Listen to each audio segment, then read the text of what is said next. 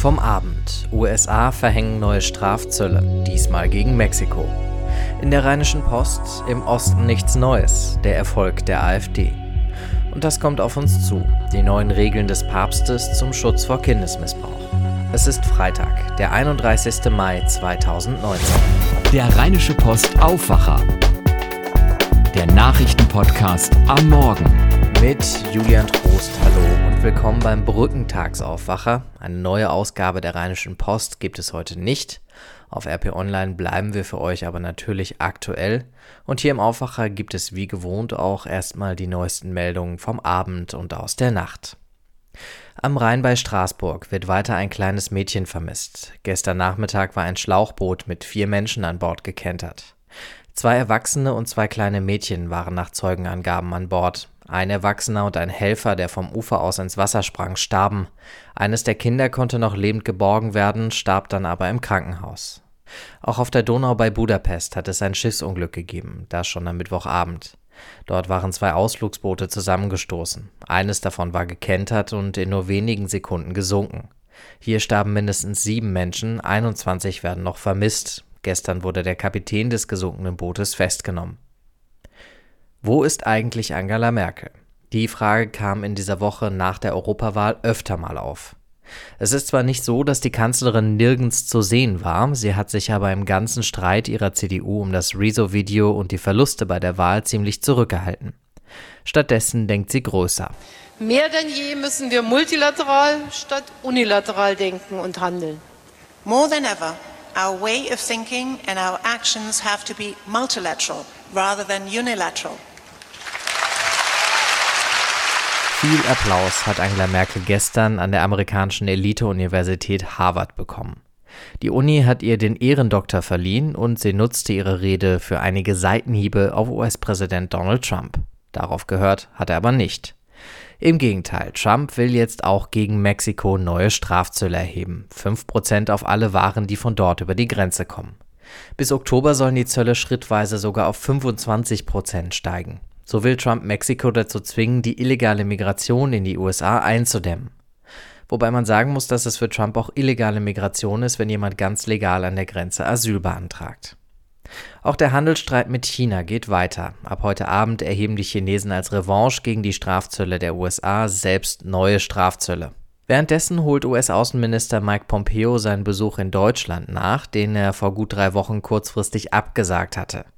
Er trifft sich mit der Bundeskanzlerin und Außenminister Heiko Maas. Unter anderem soll es um den Konflikt mit dem Iran gehen. Die USA werfen dem Iran vor, mehrere arabische Öltanker mit Seeminen beschädigt zu haben. Der nationale Sicherheitsberater der USA, John Bolton, will dafür in der nächsten Woche Beweise bei der UN vorlegen. Das klingt alles ziemlich genau wie vor dem Irakkrieg 2003. Im Osten. Da geht bekanntlich die Sonne auf. Und spätestens seit der Europawahl wissen wir wieder, die Sonne, die dort aufgeht, naja, die ist ziemlich blau. Die AfD kam in Brandenburg auf 19,9 Prozent, in Sachsen auf 25,3 Prozent und ist damit in beiden ostdeutschen Bundesländern die stärkste Partei geworden. In Sachsen-Anhalt und in Mecklenburg-Vorpommern ist sie immerhin zweitstärkste. Aber richtig empört hat sich über diese starken Wahlergebnisse kaum einer. Ist das jetzt also Normalität? RP-Politikredakteur Henning Rasche hat sich mit dem Thema beschäftigt und meine Kollegin Laura Harlos hat mit ihm darüber gesprochen. Henning, du schreibst in deiner Analyse, die Wahlerfolge der AfD in ostdeutschen Bundesländern sind mittlerweile selbstverständlich. Und zwar so selbstverständlich, dass der große Aufschrei darüber ausbleibt. Wie kommst du zu dieser These? Naja, das Land diskutiert ja in diesen Tagen viel über die äh, Ergebnisse der Europawahl von Sonntag. Ähm, die Wahlerfolge der AfD spielen darin tatsächlich eine sehr untergeordnete Rolle. Wir haben Probleme, ähm, beziehungsweise die CDU hat Probleme mit ihrer Vorsitzenden und dem Umgang mit YouTube-Videos und Meinungsfreiheit. Wir diskutieren den Höhenflug der Grünen und äh, so ein bisschen hat man das Gefühl, dass ähm, die Erfolge der AfD, insbesondere im Osten Deutschlands, so ein bisschen unter den Tisch fallen. Du hast mit einem Politikforscher aus Jena gesprochen. Dort ist die AfD viertstärkste Partei geworden. Wo sieht er die Ursache dafür, dass der Osten so blau gefärbt ist? Genau, Matthias Quent äh, aus Jena tut uns nicht den Gefallen, ähm, mit einfachen Analysen zu kommen. Er nennt keine klare Ursache, sondern ein Bündel an Ursachen. Und ähm, dazu zählt natürlich irgendwo die Ostvergangenheit. Es gibt eine andere politische Kultur in Ostdeutschland, was nicht heißt, dass man in Ostdeutschland äh, tendenziell illiberaler oder rechter denkt. Aber wir im Westen sind andere politische Parteien gewöhnt, sind ähm, das Grundgesetz länger gewöhnt. Ja, es gibt in Teilen Ostdeutschlands ähm, so eine gewisse Stimmung des äh, Abgehängtseins. Das ist so ein irrelevant fühlen. Der Westen macht sowieso, was er will. Und wir im Osten spielen eine untergeordnete Rolle. Wir, die sind auch unterrepräsentiert in Führungspositionen, in Politik, in Wirtschaft, im Sport. Es sind meistens Westdeutsche, die den Ton angeben. Es gibt also nicht die eine Ursache. Trotzdem, wenn man über die Ursachen spricht, hört man auch ganz oft, ja, die deutsche Teilung ist dafür verantwortlich. Wie ist das denn einzuschätzen?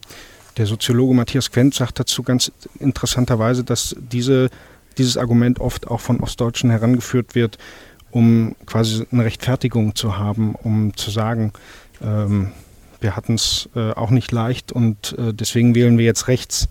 Und da muss man ein bisschen aufpassen, dass da nicht Ursache und Wirkung irgendwie miteinander äh, verwechselt werden. Matthias Quent sagt auch ganz klar, die AfD ist im Osten eine offen rechtsextreme Partei, also er nimmt da kein Blatt vor den Mund. Aber wie kann man es denn nun schaffen, dass die AfD-Wähler zurück zu den klassischen Parteien finden? Hat er da auch eine Lösung? Also, dass die AfD eine offen äh, rechtsextreme Partei ist, das lässt sich zum Beispiel jetzt auch dieser Tage am Regierungsprogramm der AfD in Sachsen beobachten, wo ja bald Landtagswahlen sind im September und die äh, ein identitäres, monokulturelles Land formen wollen, in dem die klassische Familie den Ton angibt und Deutsche ein Begrüßungsgeld für deutsche Babys bekommen. Wie diese Leute wieder zurück ins klassische Parteienspektrum zu führen sind, da äh, da zerstört Herr Quent, glaube ich, äh, erstmal jede Hoffnung. Er sagt nämlich, man sollte die AfD-Wähler rechts, rechts liegen lassen und sich lieber erstmal darauf konzentrieren, diejenigen, die nicht die AfD gewählt haben, das sind ja immerhin ungefähr 70 Prozent, äh, zu mobilisieren und für Wahlen zu begeistern und äh, für die anderen Parteien. Danke an Laura und Henning. Schauen wir noch auf den Tag. Neben dem Besuch von US-Außenminister Mike Pompeo in Berlin gibt es nur wenige größere Termine. In München gibt es ab dem Mittag eine Trauerfeier für die verstorbene Schauspielerin Hannelore Elsner. Und quasi um Mitternacht führt die katholische Kirche neue Regeln für den Schutz von Kindern vor Missbrauch ein. Claudia Wichter berichtet für die Deutsche Presseagentur aus Rom. Claudia, als der Papst diese neuen Regeln verkündet hat, da war die Rede von einer Zeitenwende. Beginnt die jetzt also? Naja, immerhin gibt es nun endlich einheitliche Standards und äh, der Chef von Radio Vatikan, Toninelli, der sagte hier, der Opferschutz stehe nun an erster Stelle. Wer gegen die Regeln verstoße, werde bestraft, auch Bischöfe und Kardinäle. Und bisher wurde ja wirklich viel unter den Teppich gekehrt. Da wurden Täter einfach mal kurz versetzt. Und der Papst, der macht auch Druck. Jeder Fall, der muss nun nach drei Monaten hier im Vatikan landen. Das heißt, die Verantwortlichen da, die versinken demnächst in Ermittlungsakten.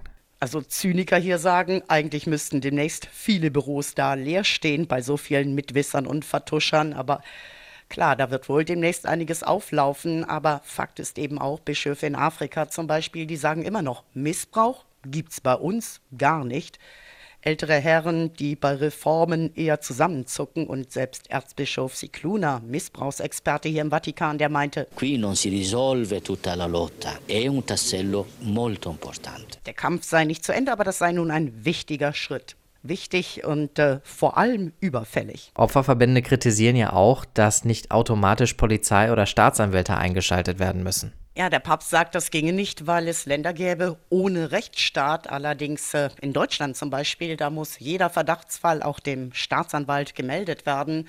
Und diese Leitlinie, die wird jetzt auch nicht durch die Papstregeln ausgehebelt. Aber trotzdem sagen natürlich viele, das geht überhaupt nicht. Ein Verbrecher, der fällt ja auch nicht sein eigenes Urteil. Vielen Dank, Claudia, nach Rom. Das Wetter heute. Es wird ein bisschen windig bis 21 Grad und dazu wechselnd bewölkt. Und das Wochenende wird sonnig und warm, am Sonntag sogar bis 30 Grad. Das war der Aufwacher zwischen Feiertag und Wochenende. Ich hoffe, ihr genießt die Sonne in den nächsten Tagen. Mein Name ist Julian Trost. Am Montag hören wir uns wieder. Bis dann. Mehr bei uns im Netz www.rp-online.de